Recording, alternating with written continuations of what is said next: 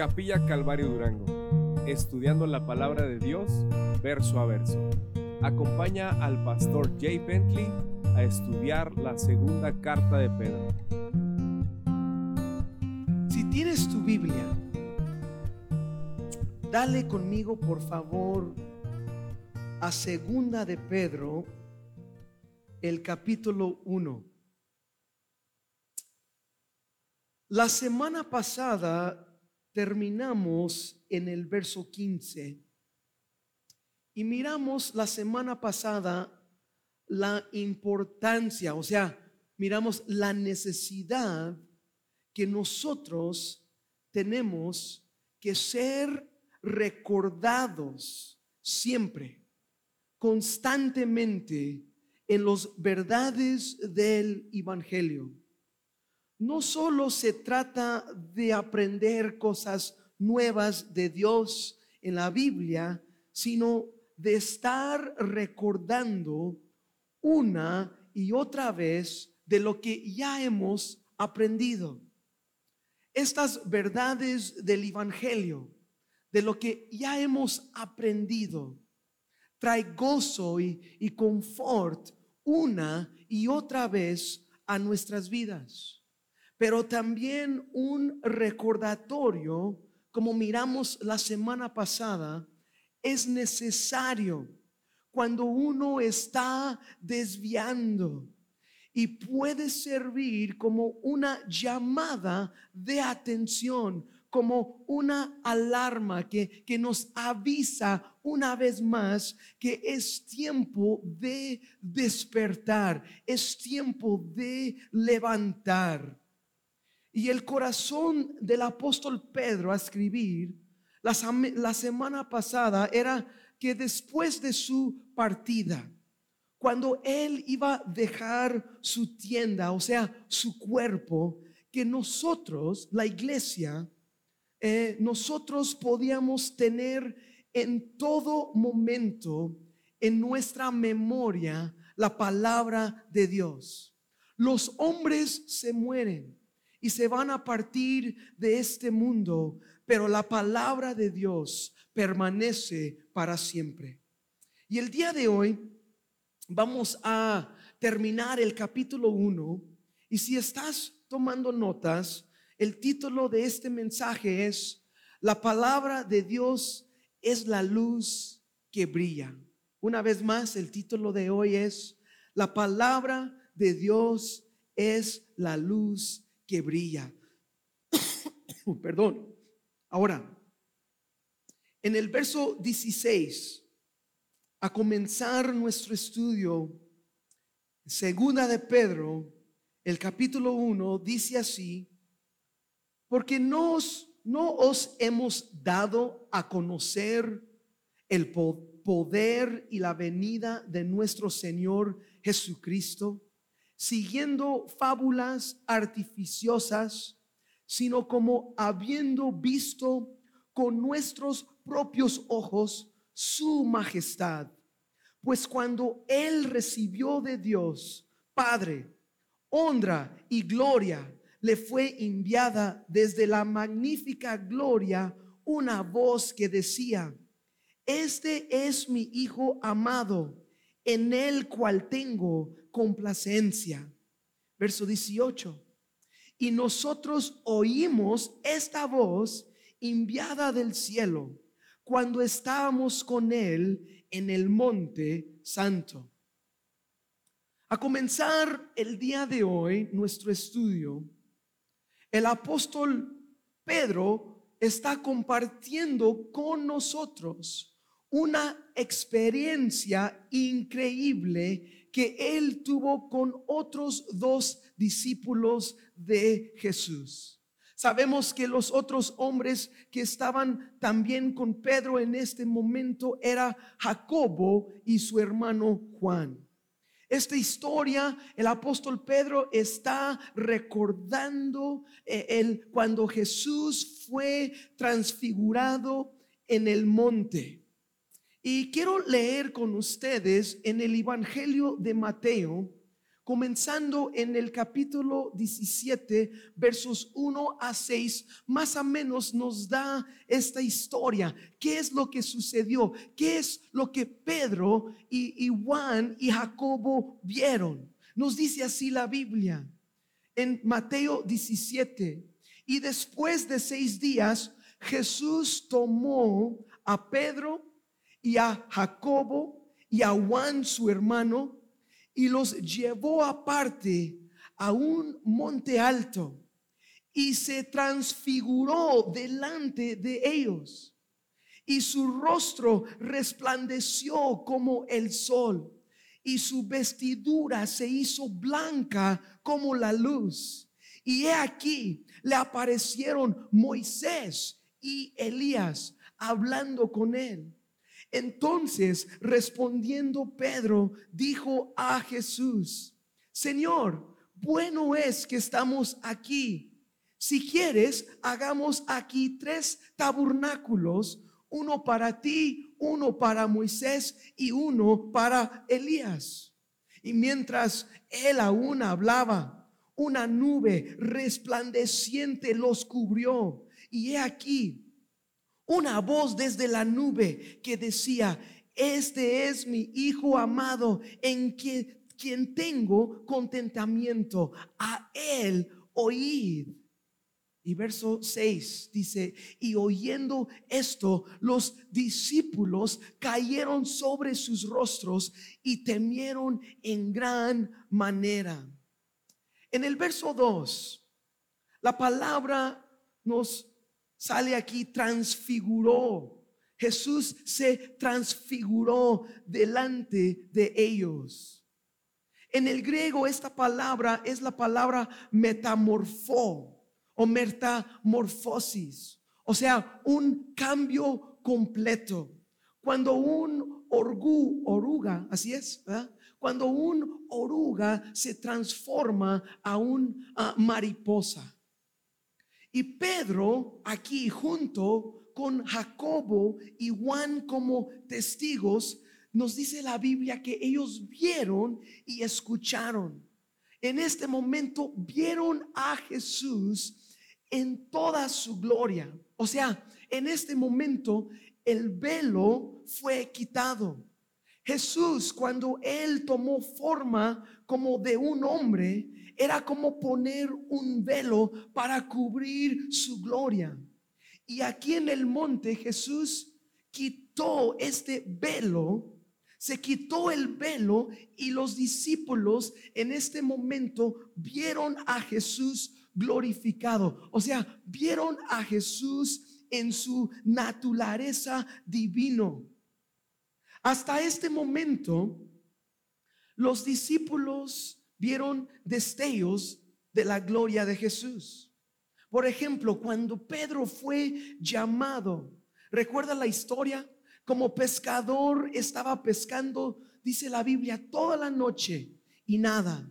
Y el siguiente día ya estaban lavando sus redes. Jesús pedía eh, prestado el barco de Pedro para, para predicar a la multitud que, estaba como al, al golpeándose, ¿no? Vía tanta gente y Jesús pedía prestado este barco para alejarse tantito del mar y predicar al multitud.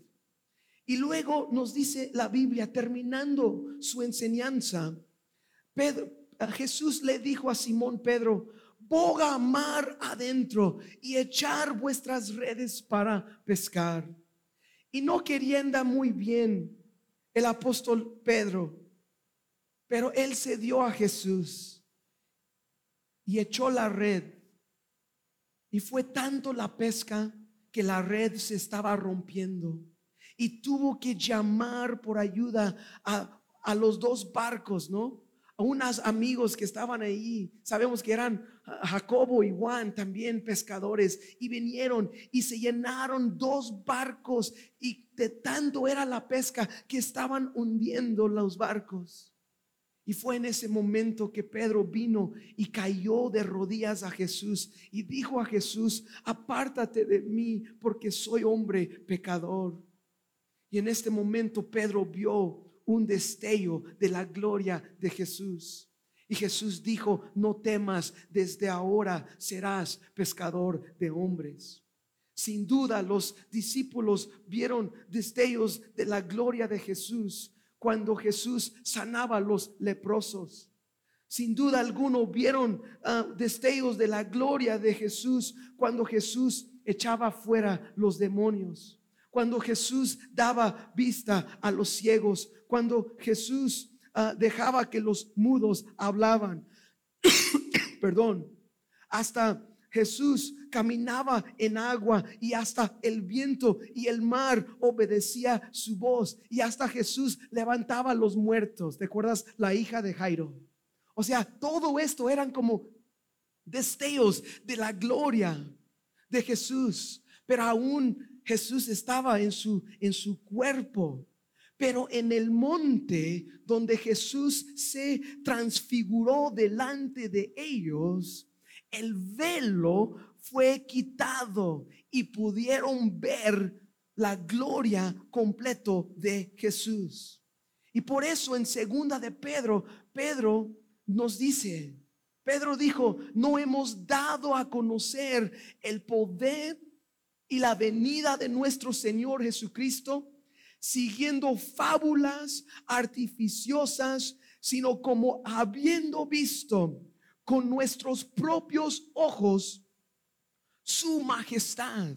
O sea, el apóstol Pedro está compartiendo con nosotros su testimonio verdadero, que él vio a Jesús en gloria. Y hay, hay algo increíble, once de los doce apóstoles terminaron muriendo como mártires porque estaban convencidos del verdad el verdad del Evangelio de Cristo Jesús. No eran fábulas artificiosas, no eran cosas que nomás se contaban. Ellos vieron la gloria de Dios, vieron a Jesús en gloria. Pero hay algo tan increíble, lo que seguimos aquí en el verso 19, regresando a segunda de Pedro, y nos dice así, y quiero que captas esto porque es muy, muy importante. Tenemos también, dice verso 19, tenemos también la palabra profética más segura, a la cual haces bien en estar atentos como a una antorcha que alumbra en lugar oscuro hasta que el día esclarezca y el lucero de la mañana salga en vuestros corazones. Ahora, lo que está diciendo Pedro aquí está increíble. Lo que él está diciendo es esto. Él se acaba de compartir con nosotros una experiencia que él tuvo.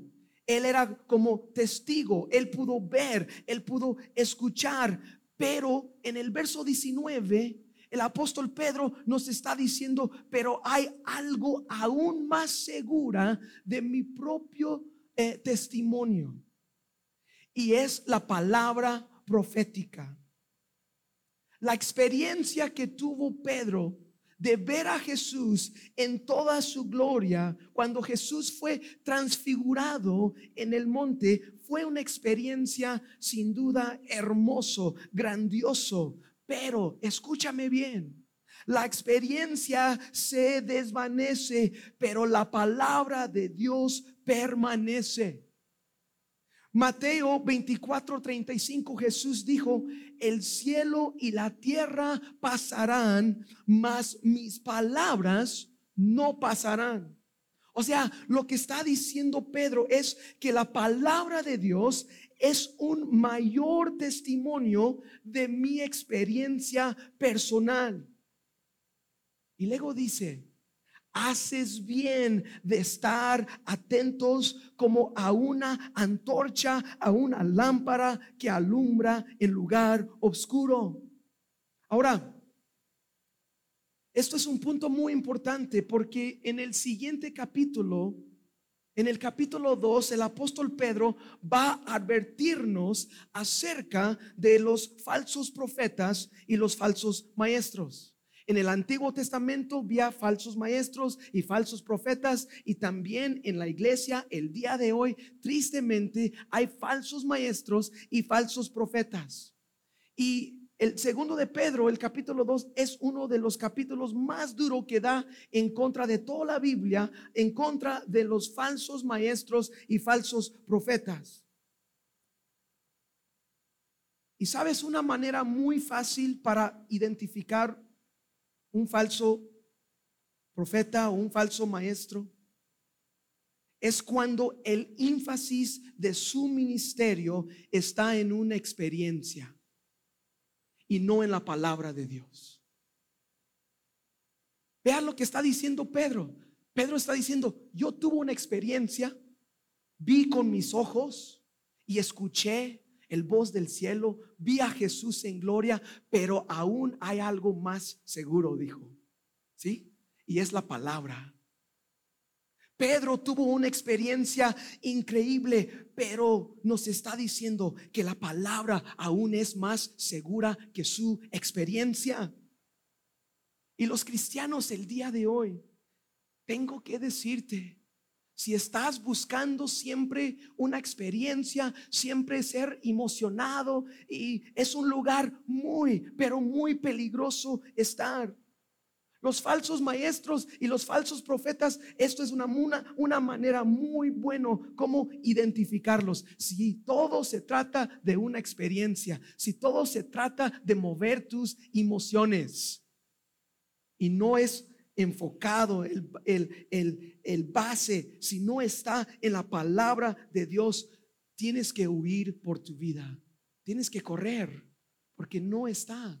Es un, es un, es un una experiencia emocional. Sin duda alguno has escuchado dichos como esto, ven por tu milagro. ¿Has escuchado eso alguna vez? Ven por tu milagro. Pues no vengas, no vengas por tu milagro. Vengas a buscar a aquel que hace los milagros. No vengas a buscar un milagro. Si vienes a buscar un milagro, andas mal. Estás buscando una experiencia. Estás buscando algo fuera de contexto. Tenemos que buscar el que hace los milagros y Dios sigue haciendo milagros y si Él quiere hacer el milagro, pues gloria a Dios. Pero yo no vengo a buscar el milagro, yo vengo a buscar al Señor Jesucristo. Si ves la diferencia? Pero muchos de los falsos maestros y los falsos profetas y los que salen en la televisión y todo ese rollo, y al final totalmente, pues dame el feria y dame feria, ¿no? Es para presentarte una carga emocional, una experiencia emocional, pero no prediquen la palabra que cambia y transforma vidas. Y el apóstol Pedro aquí nos está diciendo, tuvo una experiencia increíble, vi a Jesús glorificado, se transfiguró delante de nosotros. Fui testigo, oí del cielo, pero aún hay algo más segura que mi experiencia, es la palabra de Dios. Ahora, si tu experiencia como cristiano, si tu experiencia no se alinea con la, así es, alinea o la alinea, ¿cómo es? Si no se alinea con la palabra de Dios, ten cuidado porque tu experiencia no es de Dios. Hasta la Biblia nos dice que el diablo se puede disfrazar como un ángel de la luz. Hay muchas cosas bien raros de repente en la iglesia, ¿no? De repente, hermanos me dicen, hoy tuvo un sueño y que esto, que el otro. Yo dije, pues tal vez comiste un montón de, de nieve chocolate antes de dormir, ¿no? No sé qué pasó, pero tal vez algo pasó medio raro ahí contigo. Pero si, si, si tu experiencia no alinea con la palabra de Dios, recházalo. He escuchado cosas así como que Dios me dijo que tengo que divorciarme con mi esposo actual y tengo que casarme con otro. Ándale, eso no es de Dios. Perdóname. He escuchado cosas tan raros que Dios me dijo esto. Pero ¿qué dice la palabra de Dios? Entonces, ten mucho cuidado. Si tu experiencia no se puede alinear con la palabra de Dios, entonces recházalo. El día de hoy, tristemente, la gente está buscando una experiencia.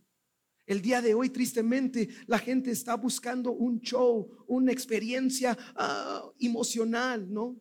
Por eso ponen humo y muchas luces y, todo ese rollo. ¿Cómo, lo hacían?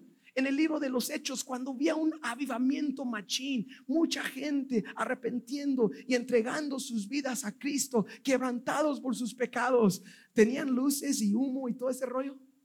No tenían nada de eso.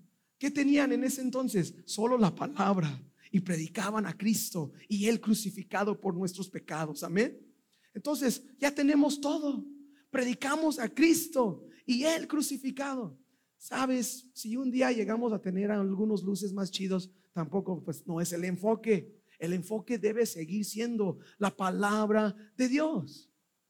Entonces, te quiero advertir. Y Pedro nos va, nos va a advertir en el capítulo 2 y va a estar bien pesado, ¿eh? Nomás estoy preparando. Va a ser muy, muy directo acerca de los falsos maestros y los falsos profetas. Pero ten cuidado. La Biblia también en sí, la Biblia habla acerca de sí mismo, de qué es la Biblia. Y quiero leer algunos versículos ah, con ustedes acerca de qué es lo que dice la Biblia acerca de la misma Biblia. En segundo de Timoteo 3, 15 a 17 dice esto. El apóstol Pablo hablando a Timoteo dijo, y que desde la niñez has sabido las sagradas escrituras, las cuales te pueden hacer sabio para la salvación por la fe que es en Cristo Jesús. Toda escritura es dada por inspiración de Dios y es útil para enseñar, para redarguir, para corregir, para instruir en justicia, para que el hombre de Dios sea perfecto, enteramente preparado para toda buena obra.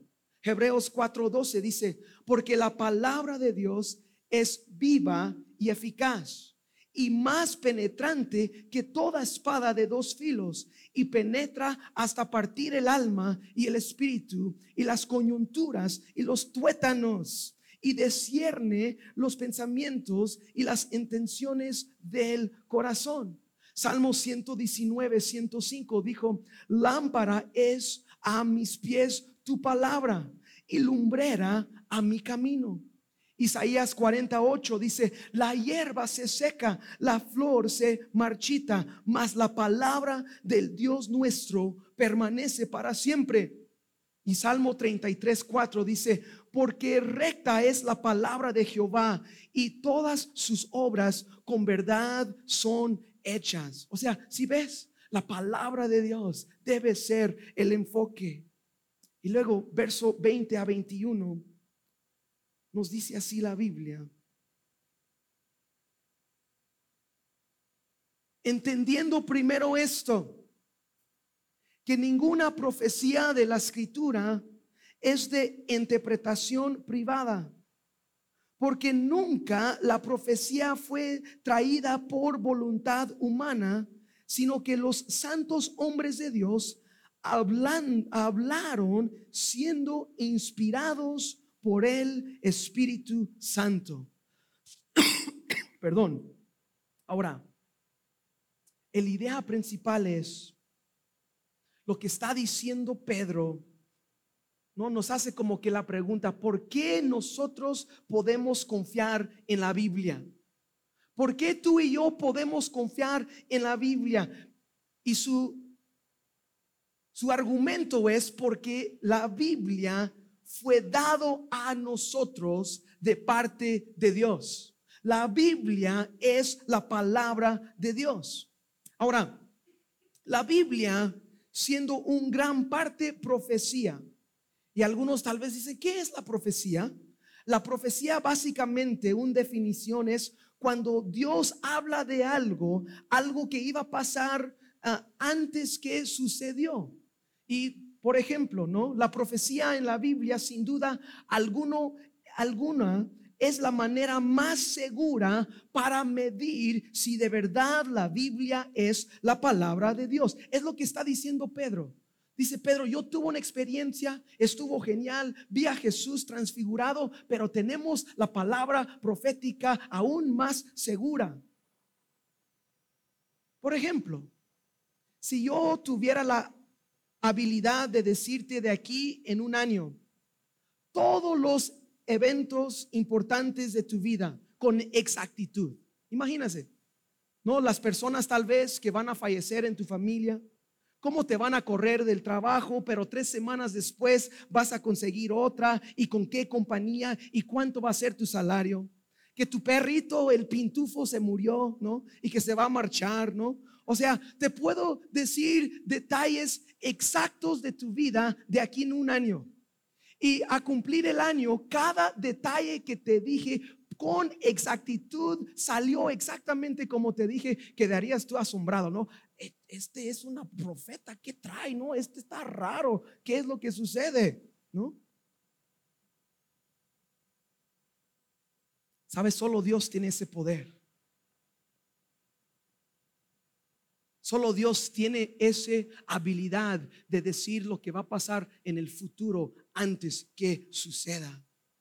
¿Por qué? Porque Dios vive fuera de tiempo.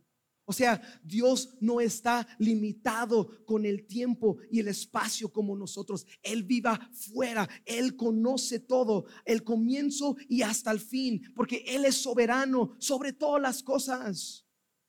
Y la Biblia ha hecho eso por nosotros. En la escala por toda la humanidad y toda la historia. ¿Sabes?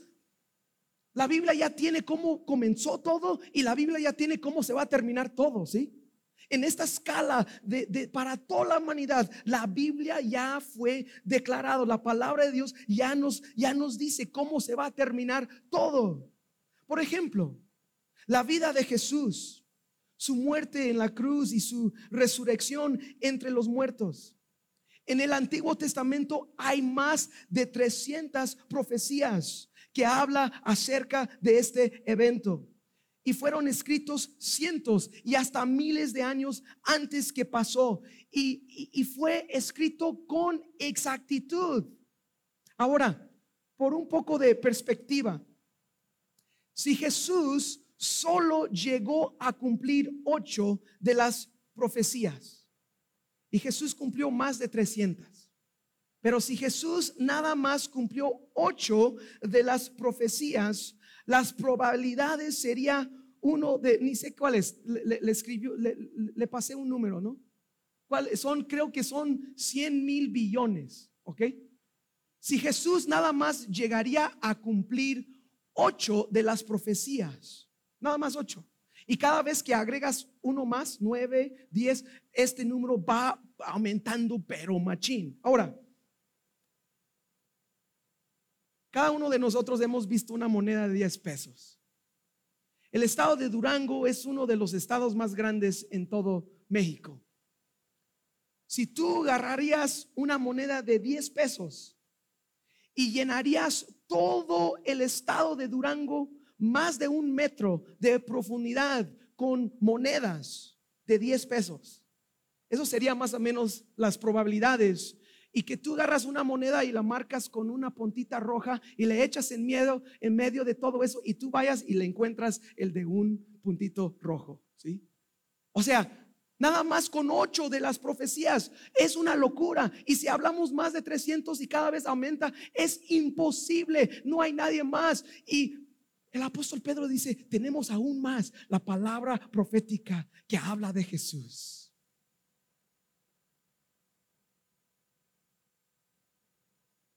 La palabra profética, aún más segura que mi experiencia, es lo que está diciendo Pedro. Que nos muestra la verdad de este gran mensaje de salvación para con el hombre. Ahora, en el verso 21 tenemos que tocar un tema que muchos tratan de usar para descreditar la Biblia. Hay un argumento que dicen, pues bueno, la Biblia fue escrito por hombres. Y tengo que decirte que la Biblia, como dijo aquí Pedro, no vino en tiempo pasado por la voluntad del hombre, sino que los santos hombres de Dios hablaron siendo guiados por el Espíritu Santo. o sea, hombres escribieron lo que ellos recibieron de Dios. Y la evidencia se ve en las profecías cumplidos. ¿Sí me explico? Eso es la idea. La evidencia se ve que estos hombres no escribieron ellos mismos nomás por escribir, sino que la evidencia se ve en las profecías. Por ejemplo, yo puedo decir a mi esposa, escriba esto, y yo indico a mi esposa palabra por palabra, pero quien lo escribió, sí, pues mi esposa sí, pero ella fue guiada de mi parte y la carta fue escrito por mí, son mis palabras. Y es lo que pasó con los santos hombres de Dios. Nos dice la Biblia que fueron inspirados por el Espíritu Santo. Y la palabra aquí donde dice inspirado, la traducción real es que ellos fueron llevados o fueron movidos. Y el idea en el griego es como un barco que levanta sus velas. ¿Así es? ¿Sus velas? ¿O sus velos? ¿Cómo es? Sus velas como un barco que se levanta sus velas y, y, el barco es impulsado por el viento a su destino. Y es exactamente lo que pasó con estos hombres santos. No escribieron por una interpretación privada, o sea, no fue ellos así escribiendo, sino que sus velos recibían el aire y fueron impulsados por el Espíritu Santo y ellos escribieron. Y así es como el Espíritu de Dios guió los hombres, como los inspiró para escribir este libro tan glorioso que tenemos. La Biblia no es cualquier libro. La Biblia de verdad es la palabra de Dios. Y para cerrar hoy nuestro estudio, la Biblia tiene un mensaje central. Es increíble. La Biblia son 66 libros y fue escrito por 40 autores y la Biblia tardó más de 1500 años en escribir todo. Pero la Biblia tiene un mensaje central y el mensaje central es Jesús y cómo solo hay salvación en él. En Juan 5:39 Jesús dijo, escudrinar las escrituras porque a vosotros os parece que en ellas tenéis la vida eterna y ellas son las que dan testimonio de mí. El mensaje principal de la Biblia, desde Génesis hasta Apocalipsis, es que Dios está restaurando el mundo a su diseño original a través de Jesucristo.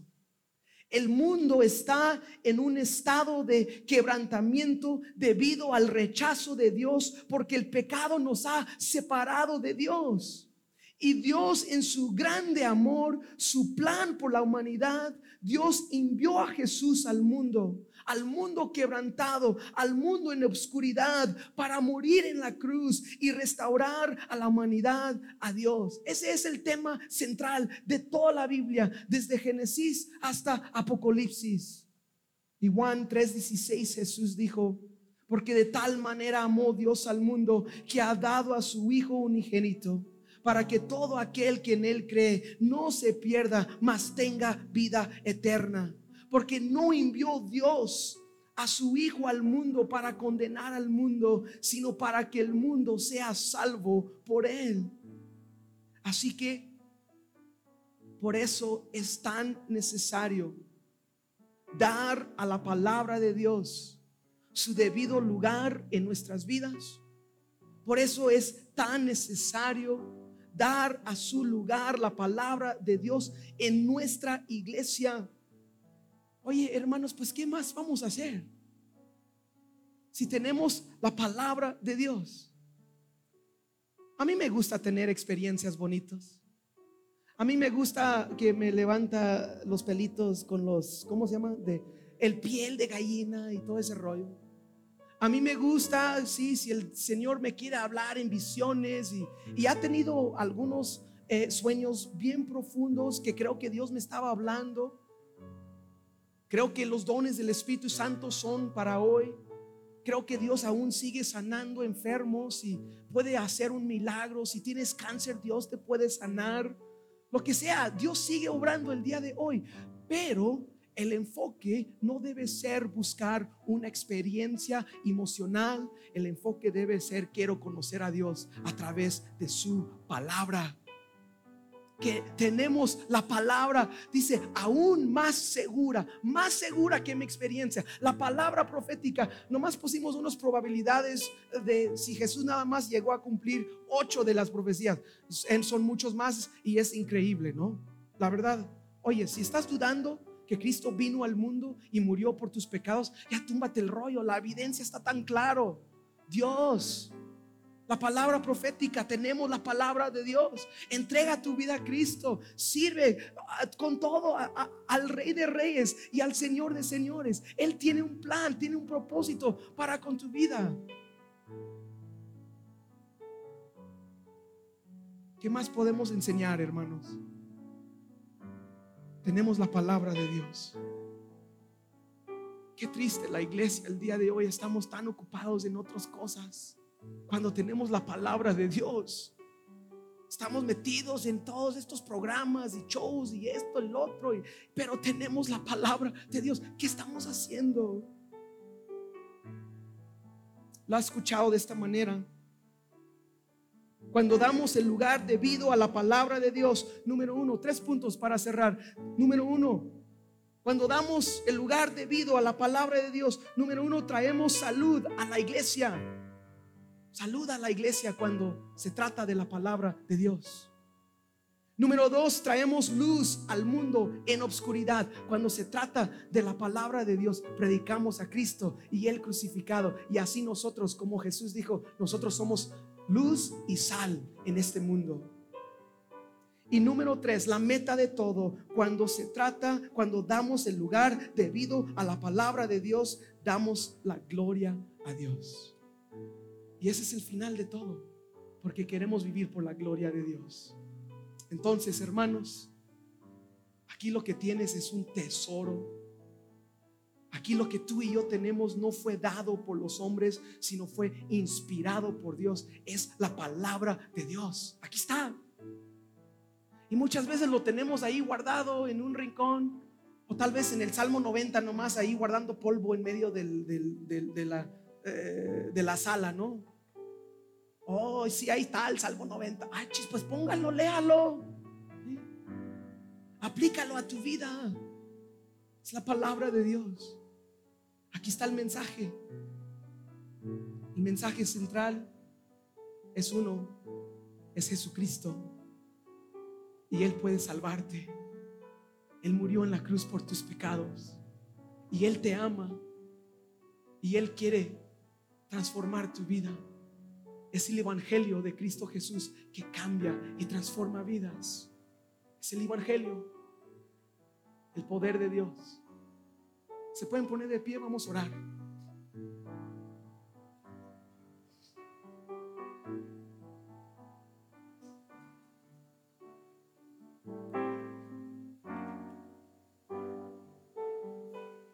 Señor, Señor, tu palabra. Tenemos la palabra más segura. Pedro comenzó hablando de su experiencia. Tuvo una experiencia y vio a Cristo transfigurado junto con otros dos testigos. Vieron y oyeron el voz del cielo. Pero aún así apóstol Pedro nos está animando, nos está exhortando que hacemos bien en estar atentos a la palabra, porque es como una antorcha que alumbra en lugar oscuro. Señor, es tu palabra. Señor, perdónanos por haber puesto el énfasis en tantas otras cosas. Perdónanos, Señor, por haber puesto el énfasis en una experiencia emocional. Señor, de haber querido buscar el milagro en lugar de aquel que hace los milagros.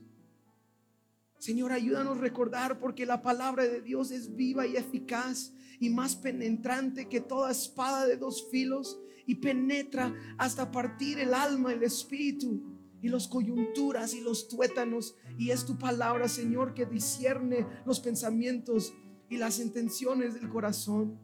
Señor, es tu palabra que lámpara es a mis pies y lumbrera a mi camino. Señor, la hierba se seca y la flor se marchita, mas la palabra de Dios nuestro permanece para siempre. Porque recta es la palabra de Jehová y todas sus obras con verdad son hechas. Señor, es tu palabra. Gracias, Señor. Gracias por este tiempo que nos has mostrado una vez más que tu palabra es la que habla, Señor, la que edifica.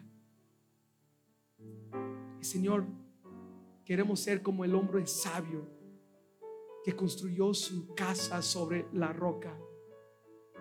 Jesús dijo, el que escucha mi palabra y lo pone en práctica es como aquel que levanta su casa sobre la roca. Haz tu obra, Señor, en medio de nosotros. Y en este momento, si hay alguien aquí que no te conoce, Espíritu Santo, atráelos a ti con lazos de amor. Que haya arrepentimiento y fe. Y que transformas hoy, Señor, vidas para tu gloria. Te bendecimos, Señor. Y te pedimos todo esto en el nombre de Jesús. Amén. Amén.